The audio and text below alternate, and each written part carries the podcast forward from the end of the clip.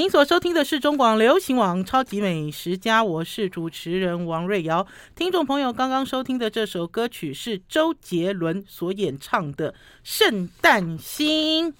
好啦，听众朋友有没有追上我们勇闯录音室召集令呢？这一次勇闯录音室召集令又来了！召集令发自自然元素。自然元素呢，会在一月十号当天中午上我们中广流行网的超级美食家。然后呢，自然元素的总经理戴茂良将带来全新的商品木鳖果精酿火锅汤底，以及素食者的鸡精香鸡精来跟听众朋友分享哦。所以呢，听众朋友呢，你们如果感兴趣的话，赶快追上我们超级美食家的这篇召集令。木鳖果最近好红好红哦！木鳖果呢，可以变成冬天的火锅锅底哦。听说呢，自然元素研发了好久好久，所以呢，红彤彤的火锅锅底除了麻辣火锅之外，现在又有新选择哦。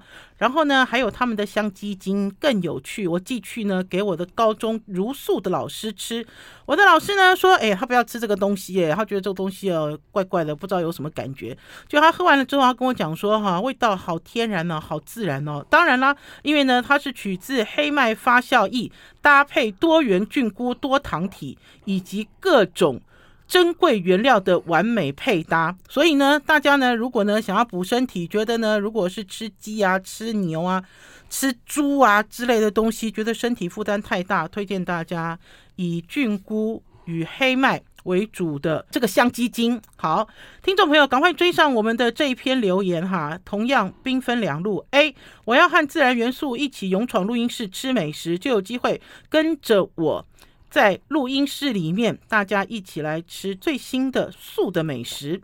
如果呢，大家想要坐在家里自己吃，就请你们选 B 哈。我想要自然元素素火锅汤底，这里面包括了鲜蔬红烧汤底，还有焦香坚果牛奶汤底，以及燕麦坚果植物奶汤底，还有鲜蔬肉骨茶汤底。所以呢，听众朋友，赶快追上我们超级美食家，就可以。一起跟我们一起参与勇闯录音室召集令。好，我们今天节目现场邀请到的是王浩一浩一老师，来到我们超级美食家。嗨，大家好。哎，我约你约好多次了，忙忙忙。最主要就是生活重心不是在台北了。我知道了，你上次其实在讲那本书的时候，其实现在是半退休状态。嗯，对对对，不能用两个字形容，叫疏懒。嗯，疏疏懒。疏懒。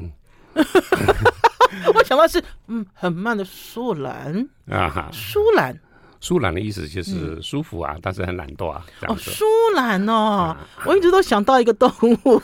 哦，舒懒，哎，这个不错哎，舒懒，因为我记得浩一老师上次来到我们超级美食家的时候，其实讲的也不是美食，嗯、对不对？讲的是一种呃生活，生活，讲的是一种境心境，是不是？转变。对，包括对食物的感觉，嗯、对。空气对那种节奏，对生活的小细节，树啊、建筑啊之类的东西，好有感觉。嗯哼，对。然后呢，浩一老师呢，今天来到我们超级美食家。我本来一直吵，一直炉。我说浩一老师，你讲年菜给我听，你讲年菜给我听。浩一老师说，你怎么说？你刚才怎么回我？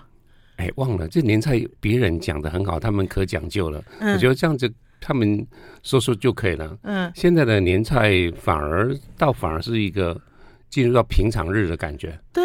没有什么特别说要要求什么样子的重要的，让自己大快朵颐的。对，反而我开始会有另外的一个概念，开始会珍珍呃珍惜的去看待一些很有传统的年味的东西，而这些年味的东西，他们架构在一个是应该吃应该吃的，而不是吃喜欢吃的。嗯，哼哼，对，你可以你可以把它弄得很仪式感。对。对，有其中有几道菜呢，它就非常具有形式上的意义，代表性一点。对，当你懂了这些意义之后，让你年菜的时候看到这盘上来了，嗯，你就知道说这是一个一年在一个最重要的这一天，那你所感受到的年来了，对，年来了。而这个年来的时候，跟家人之间的互动，嗯，跟团结，跟向心，跟未来的或者永续的，嗯，那你有是什么样的一个期待？嗯，然后就变成在食物的。种类的当中出来，那至于你喜欢的大鱼大肉或者各式各样花俏的东西，你平天平常就可以吃了，平常就可以吃了。不过皓一老师，我倒是在今年有了新的感触了。嗯、这个感触其实是你讲后半段，前半段的原因是因为啊，当然有一些菜过年的时候才会出现，而且那代表仪式感。可是你有没有一种感慨？这个感慨就是这个味道你都追不回来了。就比如说我爸爸走了之后，我再也烧不出我们家的这个葱烧海参啊，也做不出来我们家的烹虾段。然后呢，每年我们都很努力想要做，然后每年端上餐桌，大家都很失望，因为其实不是这个味道。那所以我今年呢有了新的体认，新的体认就是我们今年上桌的年菜，只要是我妈妈说好吃的，就是我们家的年菜。因为要去追过去太难了，人走了，其实好多东西就不见了，好难好难哦。对，其实以我母亲而言，我们当然过去。家里面的年菜的时候，非常期待他对的亲自下厨，对，那他很辛苦的，可能折腾了两三天做出来的，像笋干啊、扣扣肉啦，然后冬笋汤之类的这样子。因为冬天的时候，那我童年是竹山人嘛，嗯，对，所以对笋子的驾驭，我母亲就是知之甚详，也非常好。所以每年过年的时候，其实家人是期待了这一这道的食物，这两道食物。嗯，但是我母亲已经失智很多年了。对。所以第一个呢，就是家的那种团结的感觉是有点溃散。嗯。啊，但是呢，就是我们也曾经尝试自己做这样子的事情。有没有觉得很崩溃？就怎么做做不出来，然后都睡不着觉，气得不得了。但是你呢？我我实际上是转念了，因为我觉得美好的东西在记忆里面永远的保鲜。所以你早就转念了。对。哦，我是今年才转念，我今年是忽然之间豁然开朗。否则啊，以前呢，在过年前，因为我父亲去世了好多年，都一直想要追追追，你知道，追回我父亲的味道，结果发现太难了。可是关键是在于要追回的是什么？就跟浩一老师讲的，全家人的凝聚力。全家人团结在一起，大家在餐桌上所讨论的，我们曾经拥有的东西，还有未来我们要共同追求的东西。我们要先休息一下，进一段广告，再回到节目现场哦。I like 103, I like radio。您所收听的是中广流行网《超级美食家》，我们今天邀请到的是知名。文史工作者王浩一，浩一老师来到节目现场。哎、欸，我刚才第一段没有用知名文史工作者，哎，浩一老师，我就直接讲浩一老师，王浩一老师，谁不认识？那你应该讲说那个今年得金钟奖的那个旅游节目主持人王浩一，等等等等这样子。上次上次你你你你其实不止第一次了嘛？第二次。你你你 N 次了嘛？没有了，没有了，对不对？那个什么浩客漫游，听众朋友还要介绍吗？而且浩客漫游，自从这个华视的频道一到。对不对？先从公视，对，后来华视，对，就移就跟着华视的频道移到中段之后，其实要看《浩克漫游》很容易了，否则以前要往前去追公视的频道嘛。那还好了，因为我们就每年就一季一季的这样子在往前去带大家去吃喝玩乐嘛。嗯嗯、我们今天不讨论《浩克漫游》，下次讨论《浩克漫游》，因为《浩克漫游》有很多那个呃花絮，其实很有趣。可是我们今天其实因为浩一老师还是想来给大家上上课啊，因为浩一老师，你说你要讲的是。哦，几个礼拜之前，对啊，那件事很重要啊。嗯、OK，就是我有一天得到有路出版的，然后送给我的一本书，嗯，那叫《餐桌上的理性与感性》，嗯、副标题呢就是高中生的人文厨房。嗯，那因为我在做美食、写美食或者享受美食的时候，其实会有慢慢慢慢走到一个程度，就觉得说教育。在上面呢，应该要包含的是食物这件事情的。嗯，很多孩子们其实只会吃，嗯，那只会批评凭他自己的味觉的感受，然后就直接对这个餐厅或这道菜有自我的感受，但也蛮好的。可我觉得食欲这件事情，其实是一个非常重要的。那现在目前的高中的课程。跟我们以前就是物理、化学、数学这样子的硬邦邦的东西已经不一样。嗯，他们会有一种的，比方说一种学分制的。嗯，然后呢，根据老师设计的一些课程，那孩子们在共同的时间当中，他可能是选择的是比较体育性的，他可能是选的比较啊、呃、各种文学的。当然，那板桥高中的这两位的女老师，嗯，然后他们呢就开了一个人文厨房。嗯，然后在学校有一个厨房教室中，然后有固定的学生选修。嗯，然后他们呢每一个。礼拜的时候呢，等于教大家的一个便当菜。嗯，那这便当菜当中就是分组，然后呢就有一个锅铲各这类东西。所以怎么样子教他们从食材，那从他们真正的厨房到手艺到火候，到为什么啊，在两个小时当中下完课，学生的便当也就装满了，嗯，然后就带着他的便当呢，就跟其他的同学们一起回教室吃午餐。对，老师，你记不记得你读书的时候有有上过类似的东西吗？比如说有针对食物，还是煮一道菜，有吗？在你求学的时候有吗？我现在其实我现在其实在想我有没有？哎，嗯，好像吃这件事没有，对不对？对，完全没有这件事情。那我自己因为求学的关系，我小学是在南投成长，嗯，国中是在嘉义，嗯。啊，高中的时候是在台北，大学是在台南，嗯、所以呢，这每个不同的食物对我而言都是一个社会大学。对，那每个街头呢都是我的人文厨房，嗯，所以。自己呢，就是歪打正着之后呢，变成了一个会书写美食的地方。嗯，那我觉得在书写的过程中间呢，就有一种的感觉，就是哎呀，如果有些东西是学校如果有教，嗯，该多好。所以呢，就当看到这本书的时候呢，我就自告奋勇，然后就跟出版社联络好，然后请他敲定两位女老师的时间。然后另一方面呢，在台南图书总馆，嗯，也敲好一个，因为他现在前两年盖好的嘛，嗯，非常舒服的，很漂亮。我去过一次哦，对，在那边演讲，在那边听课，我觉得是一个很棒的一个享受。嗯，所以就敲定档期之后，然后我变成语坛人，甚至于主持人，那跟这两位女老师开始互动，从书里面，从他们的生活跟食物中间，嗯，为什么会引发食物教育的这样子的一个想法，而操作的过程中又发生什么样子的事情？其实是很难得啦。老实讲，我其实有接触过一个学校，这个学校叫做国立建国中学。建国中学哦，里面有一个家政老，呃，有一个家政老师。听众朋友，我们其实，在讲这个内容的时候，都是以前我们在读书的时候，家政课，嗯，才会讨论到、听到，对不对？嗯、对，最多最多，其实就家政老师讲给你听怎样怎样。可是我觉得浩一老师应该都跟我一样，像我们这个年代的人哦，我们对于食欲其实不是从学校，是从家里的厨房。对，对啊，食欲是什么？食欲就是爸爸妈妈在做饭的时候叫你进来帮忙嘛。对不对？你就要站在旁边哈，有可能是洗菜切是不可能啦，对不对？你要站在旁边看哈，然后你那个时候搞不好你是只想偷吃而已。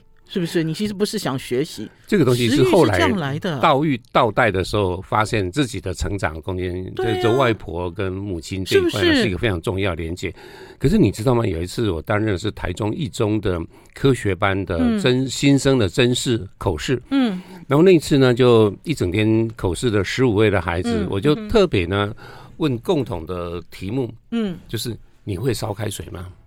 你开水当然会了。结果你知道呢？因为这些孩子们都是在学校理工科非常优秀的成绩前面百分之五以上的这呃内的孩子们，结果竟然有八位孩子不会烧开水。不是了，浩一老师，你问错了。后来现在是热水瓶，谁跟你玩开水啊？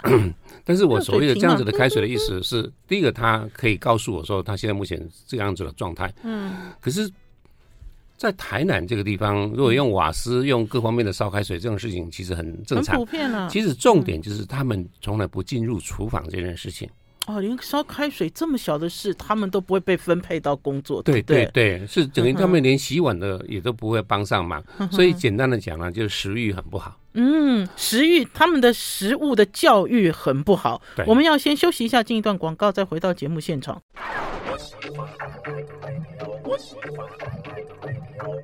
您所收听的是中广流行网《超级美食家》，我是主持人王瑞瑶。今天邀请到的是《好客漫游》的主持人，也是本届热乎乎新出炉的金什么奖的得主啊 啊！金钟奖。金钟奖的得主王浩一，浩一老师，浩一老师，你还会脸红哦？我看到浩一老师，我很热，我很热。我们今天来跟大家聊的是食育啦，食的教育，食物的教育。我刚刚有跟浩一老师讲，因为我其实有接触过建国中学很多年了。建国中学有一个很厉害、很棒的家政老师，叫做张元生老师。这个张元生老师呢，每一年都会帮建中的学生举办烹饪比赛。我跟宝师傅就做了好几次的评审，可是我要先跟老师讲哦，嗯，我跟浩一老师讲，那个其实有的料理还不熟，有的料理就等于是他那个并不是说成熟状态，而且是跟他们的校庆哈，你知道相关，那所以都是在那个那个操场上搭帐篷，然后每一次哦，就是呃超过二三十组。的学生，然后大家就就就发挥创意，做妈妈的菜，还是做他自己的菜。我其实参加过几次这样子的评审，就我自己当过几次评审，宝师傅也是。我老实讲，其实好有趣哦。我自己虽然哈吃到不熟的，还是说吃到我不敢夹筷子的哈，可是呢，有一些东西呢，你看得出来哈，他们好用心，好用心哦。嗯。然后对于这些学生来讲，就像浩一老师讲，不要讲说是别的学校了，建中哎，建中的学生，嗯、你会叫建中的小孩去洗碗吗？你会叫建中的小孩进厨房切葱吗？不会啊，一定是打发他去读书啊，对不对？是不是？父母应该都是这样啊。对，所以呢，嗯、就是说，当你面对到了一个像我刚刚继续接续我的刚刚讲话，嗯、那天面试的时候呢，就有一个孩子呢，都不只会做些厨房的事情，他、嗯、甚至有一道拿手菜。嗯，他直接在面试的时候跟着我这样对话的过程中，我说你会什么样的拿手菜？他说麻油鸡，那我就眼睛一亮了。哦 有一点难度哦，对，有点难度。我说，那你的鸡呢是在哪边买的？嗯，他说到传统菜市场，手呢去按那个鸡肉，看它的弹性。嗯，回家之后他如何爆香，然后如何对那个姜怎么把味道煸出来，各是各式各样的。所以那天的整个对一个这位有轻微雅兹伯格症的孩子，所以呢，我就游说两位的评审说，这个孩子一定要进去。今天这些这些孩子们每个人本来就很优秀，对。他们也有很办法能够用考试的进入到一个最好的学校当中，可是没有办法进入到这个班，而这个班呢，未来要面对很多的实验，生活啦，你美食是一个非常重要的。如果他懂得生活、懂得美食的人，对于未来的在实验室的挫败感，跟续航力，我相信一定有很大的一个帮助。所以我就用这样子的理由说服了那两位教授，他们呢也同意让他进来了。所以整个孩子们进入到那个班级的时候，全校都知道这是麻油鸡的这个孩子。这孩子多优秀，你知道吗？他高二的时候呢，就变成全国的奥林匹亚数学的国手，参加比赛。然后之后呢，他就整个呢，他可以不用参加大学的考试，因为有任何的大学随便他来挑选，就是可以同意的。所以他台大电机系没有读毕业的时候，就被美国。主要的顶尖的大学呢，就挖角，直接到那边去。天啊！所以你看，这个孩子就是说，从当时那个马友基金的有一有一点点呢，是刚好歪打正着，看到这个孩子的真的优秀。嗯，当然，他人人生的命运，如果同样他还可以考到好的学校、好的班级，那甚至直接升大学这东西。但是呢，就是说有刚好因为这样子的食物的理解是哦，那我刚好让两位教授也非常的认同这样子的一个态度。当然了，我觉得浩毅老师不要讲说哈是透过食物来做疗愈了，我觉得人生哈要充满了很多为什么了。这个为什么啊，并不是在呃我们所读的什么什么英文啊、数学，不是这个人生的为什么，其实是发生在你身边周遭每一天的为什么，就是你要很关心。对，关心你自己，还要很关心周遭的东西，而不是只有专注于分数。对不对？本科的东西。对啊，你看他麻油鸡可以，他可以这样跟你，因为你一定没有吃到，对不对？可是他跟你在对谈的时候，我们就知道他会做啊。对对对，而且他喜欢，就他有感觉啊。那男友在面试一个这样子的的的时间，然后跟他聊食物的烹调的方式？嗯，我相信他根本也没有就对，再怎么准备也准备到这个地方来的。准备。那讲到这个地方的时候，其实我也想到，当时我儿子呢读建筑系，然后大一暑假刚开始的时候，老师就跟孩子。们讲，我说这个暑假有两个功课，嗯，第一个呢，一个人去流浪三天，第二个呢，做好三菜一汤。哎，等一下，这两个这两个挑战很有趣哦。然后呢，然后呢，第一个呢，就是是一个人流浪三天的地方呢，是不能带朋友，然后去陌生的地方，你自己去找你阿姨嘛，还是去找你的什么？没有，就一个人去流浪，你找一个风景呢，找一个小镇呢，就直接这样子走。那这个地方是一个人要学会面对孤独这件事情，对课题的组成。还有，可是我讲的那三菜一汤的地方，就是说建筑系里面所建的房子，所规划的空间，其实就是生活。对，而食物美食就是生活中间一定非常重要的。从来没有一个优秀的建筑师他不懂得吃。嗯。那换句话说呢，你今天呢要变成了未来懂得生活的人，美食这件事情，所以我儿子就很认真啊，嗯，就开始到厨房里面开始自己尝试面对，然后学习。然后开始有做这样子的东西。我有问题。是浩一老师，你做菜的时候，他不会跟你进厨房吗？你他偶尔也会在旁边看着阿嬷呐，这些包括我在内的时候，他们总会东东看西看。可是自己独立去采买，对，那你把从零开始了，对，把他自己弄出来热腾腾的，然后让家人来享受这样子的事情。当你有这样子的行动计划，甚至于呢自我要求的时候，那个东西是又跳升一阶。当然了，听众朋友，你不要认为煮饭很简单的，听众朋友也不要认为煮饭是婆婆妈妈的专利。其实煮饭跟 organize 有很大的关系。嗯，你知道今天不是老师不是教。老师的作业不是一道菜，老师的作业是三菜一汤。嗯，这个其实就会跟什么菜，你知道切配什么时间要先下去料理，我要我的砧板要洗几次，因为我有可能，你知道我先切肉我就完蛋了，我后面的菜就乱七八糟，就等于是他要先进到脑子去思考，或者他做完之后，他开始从失败中或者混乱中开始会思考这个事情，对不对？后来你知道做出了多，他兴趣出来了，甚至于呢还。报名的中广的宝师傅的料理班，你可以去查他的学生当中，有一个就是他是宝师傅的徒弟了。可是他有讲啊，他他有来上课有讲说，哎，等一下我都忘记了。没有没有没有没有，他就根本没有表明身份呢。天哪啊！等一下，那我要回到那天那个三菜一汤，好吃吗？哦，其实怎么样，吃什么东西已经忘了。对。对，好不好吃当然一定是平凡。你有帮他吗？你有在？我完全没有，我没有，完全没有。他自己呢就是这样子闷着头就开始。第一个呢，可能自己先练习各式各样的，想办法就陆续完成了这些的料理。那他现在他是一个自我在这个上面就听话的学生吧？那浩毅老师，那他现在他会自己下厨吗？哇，他坦白讲蛮好的，对不对？而且保师傅的学生能漏气吗？我觉得就是因为老师给了这个课之后，就是。美食还有烹饪也进入了他的生活了，对，变成他自己生活的一环，实在太棒了！哎，浩一老师，我师傅的学生，那我要吃一顿，我们要先休息一下，进一段广告，再回到节目现场。I like 我是王瑞瑶，您所收听的是中广流行网《超级美食家》。吃真的很重要哎，听众朋友，不要说我今天懂吃还是不懂吃，而是透过了整个吃的过程、料理的过程，你人生整个会大改变。我们今天邀请到的是 好客漫游的主持人，今年最新金钟奖。最佳主持人是不是？你的那个是最佳主持人哦，对不对？然后跟刘克襄一起，你知道摘下金钟的王浩一、浩一老师来跟我们大家聊天。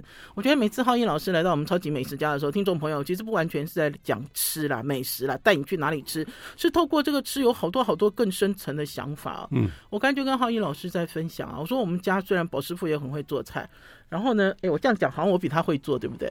哎，对啊，我这样讲法语法不对。江湖江湖上也也不知道你们家两个人比起来是语法不对。可是我要跟听众朋友讲，我进到厨房其实就是我开始修行跟疗愈的开始啊。我刚才就有跟浩一老师说啊，我说我有时候发现我在切菜哦，那切菜的声音就很像木鱼在敲打，你要咚咚咚咚咚咚，你知道？就然后炒菜也是，炒菜其实也是有一个频率，好，然后你就会觉得整个人你知道就被。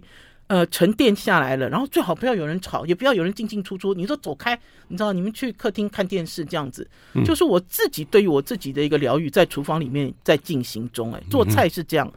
嗯，我自己呢就有一次经验，在演讲后，然后下面的听众就是 Q&A，嗯，然后因为讲的是比较企业管理方面的职场上面的事情，嗯、然后他讲说怎么样子面对职场的压力这件事情，嗯、我说你就到厨房里面去啊，嗯。那你可以想象呢，就是当一个职业妇女啊，她急急忙忙下班了，对，然后呢就必须要包包一丢，然后打开冰箱水龙头一打开，然后一边洗菜，然后一边呢就开始在张罗一些所有今天要吃的些什么样子的东西，要解冻了要解冻，这时候电话响了，对，然后呢这边瓦斯炉已经开始又热，锅也热了，他必须要同时呢就像八爪岭一样去做这些事情。可是你从来没有看过一个妈妈，因为在这个高度的压力之下，口吐白沫，然后倒在那个地方，还是崩溃。可是办公室会哦，厨房里不会哦。厨房里面的这个时候说，你会发现，其实它是一个处在一个高压的，而且必须要快速的赶快把热腾腾的东西呢去喂饱家里面这些已经也饿惨了这些的家人们。嗯。所以呢，你今天要抗压这件事情呢，其实呢，就是除了会做三菜一汤之外，你过来其实要做的事情呢，就是要如何快速、精准。有效率，嗯，那同时的时候，你可以想象那个画面其实是一个很动动漫的一个情形，乱成一团的，对，冷冻库要拿出来解冻，各式各样的。可是你换句话说，你眼睛在切这个的时候，是你已经要要眼光眼观八方，对。然后呢，就同时看下一个动作是什么，这个东西在进行，水在哗啦哗啦的时候，其实你利用这个时间，可能把冰箱又打开，又取出什么样子的东西出来了。嗯。所以我觉得工作上的表现，某些程度是可以用其他的方面可以来精进的，或者者呢是一个帮助自己成长的。嗯，所以你刚刚讲了像木鱼一样子的敲打，那某种程度呢，我是把它当做是一个极度高压的一个快速的的一个演练过程。不一样的解读哎，就比如说浩一老师在旁边，就比如说浩一老师的解读是哦，你都可以这么厉害了，像八爪女哦，他刚用八爪女来形容哦，然后大家那个。脑袋里面也有那种画面，就东一个西一个在操作。可是对我来讲，我觉得进到厨房里面是让我很迅速的 calm down。我可以进到厨房开始做菜的时候，我本来是很很焦躁，本来是很，然后进到厨房之后，哎，我整个人就嗯。你知道，就稳定下来了。嗯、然后，因为我知道我要开始做什么事情，才能够在准时的时间之内上菜。而且，你又很专注眼前这些事情，你就不会把刚刚的一些狗屁倒灶的一些的念头东西，全部都完全就割除了。所以这样子听起来，我觉得忧郁症的人应该到厨房里面去，好好的这样子的，听听看了一阵之后，专注力在这个地方，那他。本身呢，就有些的情绪或者很多的这些状况，应该就会被隔离掉了。本来就是啊，我觉得其实，在料理里面呢，不一定说要叫大家做一道非常美味了了不起的菜，还是说哦什么米其林等级，我觉得不是这样子。我觉得料理最大最大的功能，你知道，就是满足自己也满足别人。嗯，我觉得料理里面的 organize 就是讲那种逻辑性这件事好重要哦。是。然后等一下，浩一老师，我们都一直在讲我们两个人呢，我们都忘记那两个老师嘞。我们回到那。一本书好不好？啊、那一本你说板桥国中，板桥高中哦，板桥高中，对不起，板桥高中的两位老师出的那一本书，对，对不对？然后你你读完了这个书之后，你就自告奋勇，对，因为我想就是想推广了，嗯、就是说，如果现在的学校们。开始有这方面的起心动念，对，让孩子们呢不只是吃的营养之外呢，嗯、他们也开始能够理解食物是怎么来的，对，厨房的运作是怎么回事。嗯、然后呢，孩子们可以亲自呢，可以享受到呢切洋葱的时候的那个那个泪眼婆娑，嗯，对，然后呢，切洋葱的什么泪眼婆娑，真的 这太好笑，表示他们不会切。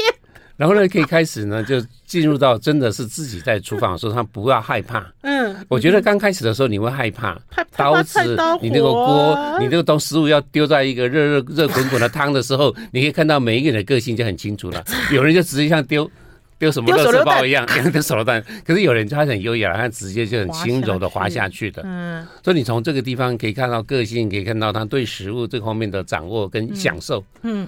对，那我觉得这个当然就是当时候自告奋勇的，所以就规划了三个访谈的一个对象。嗯，嗯，那第一个呢，就是童年的时候，你的食物跟你的祖母、祖母亲中间的食物最强烈的那一道菜。对。然后接下来就是当你呢进入到离开家庭，进入到社会，嗯，进到社会的时候呢，你等于对我而言像小吃的部分，嗯，是我国中一年级的时候因为住校，嗯，所以呢就拿着零用钱，那天假日呢就。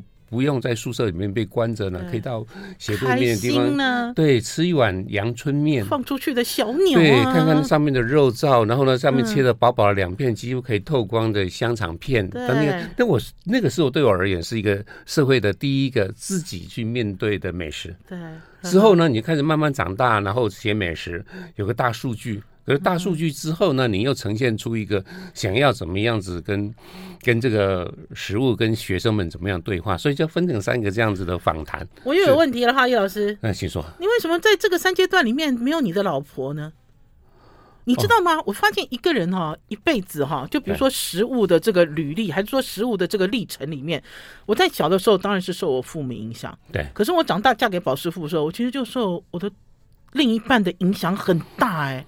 那是因为你们两位对食，你们两位对食物上面的掌握跟参与，就是一个像我的老婆就是享受我的食物。哦哦哦哦，我们家是我煮的。哦，原来是这样子，因为我都会觉得说，因为有的时候我就发现说，哎，怎么搞的？我哥哥怎么胃口都改了呢？因为就要问我大嫂，还是要怎么样？就等于是是受到另外一半很强烈的影响啦。而且这样子时间久远之后，那个组合性跟口味还有嗜好，其实是会趋于慢慢的。化化为一样的，对这个食物好吃，你知道，你觉得说，哎，这个好吃的时候，我相信对方也对方呢，一定也同感同身受。我们要先休息一下，进一段广告，再回到节目现场哦。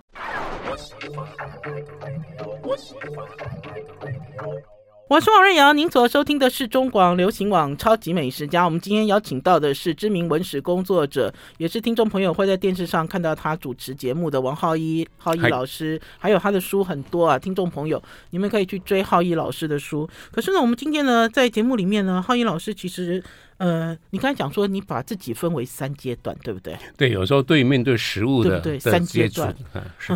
然后，可是你。呃，分成三阶段之后，其实我们自己也可以想。第一个是家庭嘛，第二个跟社会刚开始慢慢慢慢的的累积嘛。对。第三个呢，就是像我们刚好有机会成为美食作家。你是传播者。啊，对，传播者、传道者，嗯，类似这样子的。所以换句话说，我们有看到更高的角度，可以往下看这样子的食物的。从历史上的转折，所以我现在目前对食物的书写，倒反而不是呃哪一个东西有多好吃，嗯，不是索引啦，不是说你去哪一个县市吃什么东西之类的，反而是从人类学、社会学当中去看这个东西。比方说像肉眼这件事情，嗯，对，彰化肉眼呢，它是油炸的，它是太白粉，它是这样子这样子地瓜粉，就这样子来炸的，嗯，可是呢，在南部的。的肉眼呢，它是用蒸的，嗯，它是用再来米的老米，对。对，然后呢是蒸的，所以到这样，然后再淋上酱，而且两边的酱又完全是不一样的，嗯，那这样子的整个是从彰化的北斗这个小镇然后扩张，一直到苗栗，一直往到新竹，然后它一直到都到了台南，嗯，然后从屏东的整个的这样子的蒸的。